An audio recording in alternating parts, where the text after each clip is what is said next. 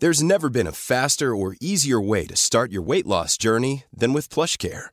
PlushCare accepts most insurance plans and gives you online access to board-certified physicians who can prescribe FDA-approved weight loss medications like Wigovi and Zepbound for those who qualify.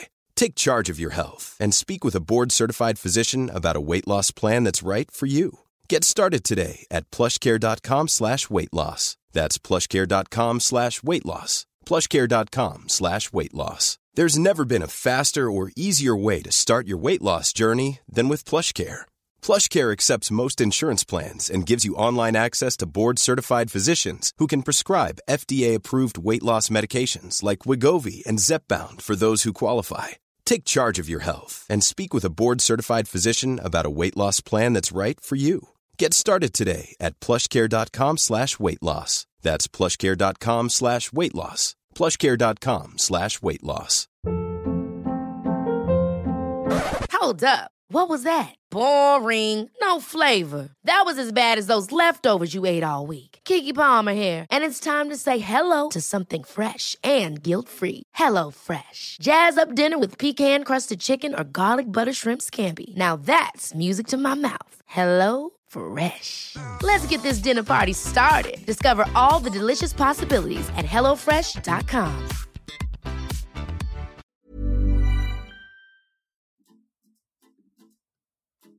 Hello à tous, c'est Laurita, plus connue sous le nom de Laurita Socaliente sur les réseaux sociaux. Coach et certifiée, je partage quotidiennement avec des milliers de personnes des astuces de développement personnel pour les aider à révéler pleinement leur potentiel infini. Pour satisfaire les esprits scientifiques qui nous écoutent par rapport au podcast de la semaine dernière sur les animaux totems, aujourd'hui on va parler d'épigénétique. L'épigénétique, c'est un mot valise entre épigénèse et génétique. C'est la discipline de la biologie qui étudie la nature, des mécanismes qui modifient de manière réversible, transmissible et adaptive l'expression des gènes sans en changer l'ADN. Bon, on se replonge une minute seulement dans nos cours de biologie et ensuite on passe vraiment dans le concret. Donc on se souvient un petit peu des principes de base de la génétique. Chacune de nos cellules referme des chromosomes, transmis pour moitié par chacun de nos parents, composés de chaînes d'ADN enroulées autour de petites protéines. Ok, jusque-là, vous suivez. Ces chaînes d'ADN sont une collection de séquences de molécules, dont une part importante d'ailleurs sert de modèle ou de cahier d'instructions, si vous voulez, pour la synthèse des protéines. Et ces séquences qui servent de modèle, justement, eh bien, ce sont ce qu'on appelle des gènes. Donc, pour qu'un gène s'exprime, c'est-à-dire pour qu'il serve effectivement de modèle ou qu'il soit transcrit, eh bien, il faut qu'il soit lu. Et pour être lu, il faut que le segment de la chaîne d'ADN qui porte ce message, eh il se déroule. Or, les mécanismes qui gouvernent le déroulement, la lecture et la durée de transmission des gènes, donc euh, comment les gènes s'expriment, eh bien, ils sont influencés par l'environnement ou par l'histoire individuelle. Et on s'est aperçu que des perturbations chimiques, environnementales et des instructions envoyées par le cerveau ou par le système hormonal vont influencer énormément l'expression des gènes, attention bien sûr, sans pour autant modifier l'ADN. Donc voilà, une fois qu'on a fait un petit tour d'horizon, pour vulgariser un petit peu, vous, moi, tout le monde sommes composés de gènes qui ont deux allèles, un de votre père et un de votre mère, et ainsi de suite. Et ces gènes, à la naissance, ils ne sont pas vierges. Certains vont s'exprimer plus que d'autres, dépendamment de ce qui s'est passé dans les générations passées. C'est ça l'épigénétique. Donc depuis la fin des années 80 environ, on a lancé beaucoup d'études qui ont démontré que plusieurs de ces molécules jouent un rôle dans la transcription des gènes et qu'elles peuvent influencer sur le développement du fœtus, et souvent de longues années après la naissance.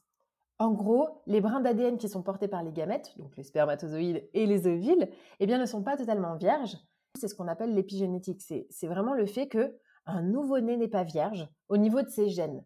En fait, ces gènes, ils sont déjà prédisposés à s'exprimer plus ou moins en fonction des traumas passés, en fonction de l'histoire, en fonction voilà, de, de tout ce qui a pu se passer dans les générations précédentes. Et donc, ça n'est pas une création pure et dure, c'est aussi une transmission. À l'heure actuelle, on ne sait pas vraiment estimer quel type d'information peut être transmis ni dans quelle proportion.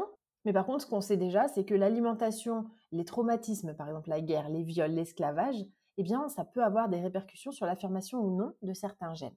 L'idée, c'est que le traumatisme peut laisser une marque chimique sur les gènes d'une personne, et du coup, cette marque chimique, elle va être transmise au fur et à mesure des générations. Elle n'endommage évidemment, heureusement, pas directement le gène, il n'y a pas de mutation, mais il modifie quand même le mécanisme par lequel le gène est converti en protéines fonctionnelles ou exprimées. Nos enfants, nos petits-enfants sont façonnés par des gènes qu'ils héritent de nous. Du coup, ça veut dire que si dans votre famille, sur des générations, il y a eu de la trahison, il y a eu du deuil, il y a eu de l'abandon ou il y a eu de la violence, ça va se répercuter et ça va vraiment s'imprégner vraiment dans vos gènes votre corps a une mémoire, en gros. C'est ce qu'on appelle aussi d'ailleurs la mémoire collective.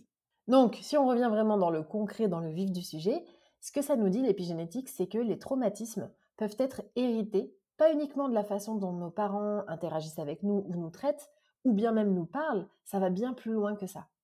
Les schémas d'abus, de toxicomanie, de violence, de maladie, d'abandon et bien d'autres affligent de nombreuses familles depuis très longtemps. Et bien que le travail de guérison personnelle soit extrêmement important, je pense qu'il en va de même pour remarquer les schémas dans lesquels on est coincé dans notre famille, apprendre à en guérir en observant ceux qui nous ont précédés et aussi en parlant avec eux. je vais vous expliquer par la suite comment faire pour arrêter un schéma répétitif qui vous suit depuis trop longtemps.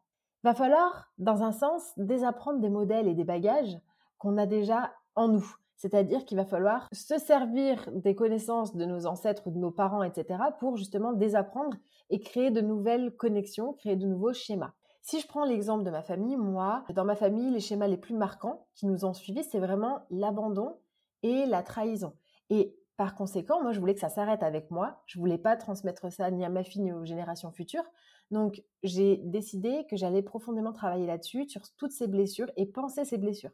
Ça veut dire aussi accepter ces parts d'ombre, comprendre ce qui s'est passé dans la famille et travailler sur soi pour justement qu'elle ne nous affecte plus aujourd'hui. Puisque comme je vous l'ai signalé avant, ça n'est pas une modification d'ADN, c'est simplement l'expression ou non plus ou moins prononcée d'un gène. Créer un monde meilleur, selon moi, ça commence vraiment par la guérison personnelle, mais aussi au-delà de ça, de la guérison familiale, parce que vous, vous allez transmettre quelque chose si vous avez des enfants. Vous allez transmettre votre savoir, mais pas que. Vous allez aussi transmettre votre patrimoine génétique. Donc la douleur et les traumatismes qui traversent des lignées familiales jusqu'à ce que quelqu'un décide qu'il est, est temps d'arrêter, c'est important. Et pourquoi ce serait pas vous? Il est important de guérir les schémas toxiques pour que tout le monde puisse s'en sortir. Donc, quels sont les signes qu'on souffre de, traumatisme peut-être? Alors, il y a de l'obésité, donc il y a plein de, de signes physiques. Bon, l'obésité, ça peut aussi être dans les gènes, mais il y a aussi attirer les mauvaises personnes à soi, peur de l'abandon, peut-être besoin de soigner les autres, ou peut-être euh, le, syndrome du sauveur, besoin de surprotéger les gens, peut-être le besoin de plaire aussi, ou le besoin de codépendance, la dépendance affective. Peut-être qu'on n'a pas appris, on ne nous a pas appris à, exprimer nos émotions, et du coup on l'a vraiment en nous. Ou peut-être qu'on a subi de l'oppression. Voilà, donc tout ça, c'est des signes que peut-être il est bon d'aller chercher sur les générations précédentes pour comprendre ce qui s'est passé, comprendre ce qu'ils ont vécu, peut-être par rapport à la guerre ou même encore avant, si vous avez la chance d'avoir des grands-parents, peut-être poser la, question. Observez aussi comment est-ce qu'ils se comportent, quels sont les schémas dans lesquels vous identifiez qu'ils sont, quels sont leurs névroses, quels sont leurs traumas, posez-leur la question. Lorsque vous faites l'effort de vous guérir et de développer votre conscience de vous-même, vous contribuez au collectif. Alors évidemment, il y a des gens qui ne comprennent pas ça, mais de toute façon, vous allez devoir faire dans votre vie une priorité de la guérison. En fait, si vous voulez vivre épanoui, il va falloir guérir tous les traumatismes ceux que vous avez endurés, vous, ceux que les autres ont endurés, il va falloir que vous vous en débarrassiez. Tout le monde mérite de guérir, personne ne devrait être discriminé sur le chemin de la guérison. C'est vraiment pour ça aussi que je fais ce métier, c'est que je, transmets, j'essaie de faire en sorte que chaque humain se sente mieux, parce que je suis vraiment convaincue, je crois dur comme fer, que si tout le monde se sent bien dans sa peau, s'il n'y a plus de manque de confiance en soi, s'il n'y a plus de communication passive-agressive, on serait vraiment dans un monde plus paisible, en paix et plus agréable à vivre pour tout le monde. Donc, j'ai envie vraiment de vous communiquer un message dans ce, dans ce podcast sur l'épigénétique, c'est de commencer par vous-même. Investissez du temps, de l'argent, de l'énergie dans votre parcours de guérison ou d'élévation, peut-être si vous avez déjà fait le travail de guérison. C'est important non seulement pour vous, mais aussi pour les autres. Pour moi, ça me semble hyper égoïste en fait des personnes qui ne travaillent pas sur elles, qui, vous savez, qui se disent je suis comme ça. Oui, je suis jalouse, oui, mais je suis comme ça. Je ne dévoile pas mes sentiments, mais parce que je suis comme ça. Oui, moi, j'ai peur de l'abandon, mais je suis comme ça. En fait, pour moi, ça, ça me semble tellement égoïste de me dire, ok, d'accord, peut-être que toi tu le vis bien, ou peut-être même pas, mais en tout cas, si tu le vis bien, est-ce que les autres le vivent bien? Est-ce que c'est agréable à vivre pour les autres? Pour moi, on doit tous, on a tous un devoir collectif qui est que tout le monde se sente bien. Et je pense que tout le monde devrait contribuer. Et pour contribuer, il faut déjà regarder soi-même comment on va, se soigner soi-même pour ensuite aider les autres, ou peut-être juste pas aider les autres, mais en tout cas pas leur mettre des bâtons dans les roues. Dans la culture indigène, dans la culture amérindienne aussi, les ancêtres sont hyper importants, ils sont hyper respectés et surtout le savoir se transmet de génération en génération. Et ce que j'ai remarqué en France, c'est que c'est assez peu le cas. Par exemple, moi, ma grand-mère ne parle pas du tout de la période de la guerre. Elle ne parle jamais de ça. C'est limite tabou. Et c'est hyper dommage parce que ça fait un peu de la rétention d'informations, ce qui fait qu'après, les générations suivantes, elles ont du mal à comprendre ce qui s'est passé, il va falloir qu'elles fassent davantage de travail, alors que si la communication était fluide et si on, parlait, en fait, on, communiquait sur ce qui s'est passé, ce serait beaucoup plus facile d'entreprendre ce travail de guérison. Par exemple, au Mexique, ils disent qu'ils vénèrent en gros les ancêtres. Alors, la vénération, c'est pas euh, les idolâtrer euh, au possible, mais simplement reconnaître, respecter profondément et honorer dans leur sens à eux. C'est vrai que nous, c'est un concept qui nous est assez abstrait.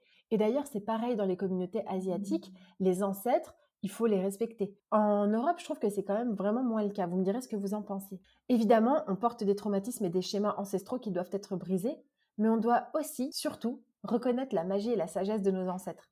Et les remercier aussi pour tout ce qu'ils ont fait pour qu'on arrive jusqu'ici. Parce que c'est aussi grâce à eux, peut-être qu'ils se sont battus, qu'ils ont réussi, qu'ils se sont cachés, peut-être qu'ils ont été trahis, mais qu'ils ont réussi à pardonner. Moi, je trouve que c'est vraiment un travail collectif, un travail d'équipe en fait. La première étape pour nous connecter à nos ancêtres, ça consiste à les reconnaître et en savoir autant que possible sur eux. On peut aussi commencer par regarder la Terre et observer ses voies sages, l'honorer, apprendre d'elle-même. Comment est-ce qu'elle fonctionne? D'ailleurs, je vous recommande chaudement La Terre sous influence, qui est un reportage disponible sur YouTube, qui, euh, moi, m'a vraiment mis m'a changé totalement la perception et de l'être humain et de la Terre dans le bon sens. Et pour guérir de ces traumatismes, il faut aussi reconnaître que ça fait partie de soi. Ça fait partie de vous, l'histoire de votre famille. Au niveau de l'alimentation aussi, elle joue un rôle fort dans l'épigénétique. La prise en compte des besoins en énergie, des nutriments, conduit à nourrir un organisme comme on remplit un, réservoir en fait. Et ça conduit à une alimentation plus industrielle qui pourrait aller jusqu'à la consommation de produits complètement artificiels. Le problème, c'est que les gens qui consomment comme ça ça altère le fonctionnement des gènes et ça a vraiment un impact sur le fonctionnement des processus biologiques. Donc si par exemple une mère qui a un enfant dans le ventre ne s'alimente que de produits transformés que de produits euh, complètement artificiels, il va y avoir un impact très important sur l'expression des gènes de son enfant et des enfants futurs. L'activité physique aussi joue un rôle parce que plus vous pratiquez une, une activité physique, plus vous utilisez bien vos gènes. Vraiment, je vous recommande Les 12 lois du cerveau. C'est un livre qui explique à quel point on a tout faux dans notre société actuelle, qui vraiment prône le fait qu'il faut faire beaucoup, beaucoup d'activités physiques, ne serait-ce que juste marcher, en fait, dans la journée, pour faire en sorte que ces gènes et que sa santé ne soient pas dégradés. Et quant à la famille, eh bien, dans toutes les sociétés humaines, c'est quand même un socle indispensable qui apporte quand même une solidarité aux besoins de chacun. Elle peut nourrir plus ou moins bien nos besoins relationnels. Et vous le savez, en fonction de comment est-ce que vous évoluez et dans quel environnement, si c'est un environnement stressant, si c'est un environnement humiliant, eh bien, certains gènes vont s'exprimer et d'autres n'oseront pas s'exprimer. Donc, c'est vraiment très important aussi de faire gaffe à l'environnement familial. Vous pouvez également faire un travail sur votre enfant intérieur. Donc là, je rentre pas dans les détails parce que j'ai fait un podcast très détaillé sur le sujet, mais travailler sur son enfant intérieur, le soigner, l'écouter, le laisser s'exprimer et s'affirmer, ça permet aussi de reconnecter avec ses traumas ancestraux et de faire d'abord un travail sur soi. Évidemment, comme toujours, vous pouvez utiliser la méditation et je dirais même plus l'hypnose. J'ai fait moi-même ma première séance d'hypnose le mois dernier, j'ai pu entrer en contact avec mon subconscient, c'était super intéressant. Et je sais que je peux aller encore plus loin, donc j'espère bien réitérer l'expérience, mais c'est vrai que ça, c'est aussi un travail qui, certes, n'est pas forcément toujours agréable, parce que voilà, ça nous met face à des, à des choses qu'on n'aimerait pas forcément voir. Néanmoins, je pense qu'il est absolument nécessaire. Enfin, je pense que l'épigénétique peut vraiment changer le monde, et à nous d'incarner le changement qu'on veut observer dans ce monde, n'est-ce pas? J'espère que cet épisode vous a plu. Dites-moi ce que vous en pensez en commentaire, et je vous souhaite une belle journée. Ever catch yourself eating the same flavorless dinner three days in a row? Dreaming of something better? Well, HelloFresh is your guilt-free dream come true, baby. It's me, Kiki Palmer. Let's wake up those taste buds with hot, juicy pecan-crusted chicken or garlic butter shrimp scampi. Mm. Hello Fresh. Stop dreaming of all the delicious possibilities and dig in at HelloFresh.com. Let's get this dinner party started. Hi, I'm Daniel, founder of Pretty Litter. Cats and cat owners deserve better than any old fashioned litter. That's why I teamed up with scientists and veterinarians to create Pretty Litter. Its innovative crystal formula has superior odor control and weighs up to 80% less than clay litter. Pretty Litter even monitors health by changing colors to help detect early signs of potential illness. It's the world's smartest kitty litter. Go to prettylitter.com and use code ACAST for 20% off your first order and a free cat toy. Terms and conditions apply. See site for details. Imagine the softest sheets you've ever felt. Now imagine them getting even softer over time. That's what you'll feel with Bowl and Branch's organic cotton sheets. In a recent customer survey, 96% replied that Bowl and Branch sheets get softer with every wash. Start getting your best night's sleep in these sheets that get softer and softer for years to come. Try their sheets with a 30-night guarantee. Plus, get 15% off your first order at bowlandbranch.com. Code BUTTERY. Exclusions apply. See site for details.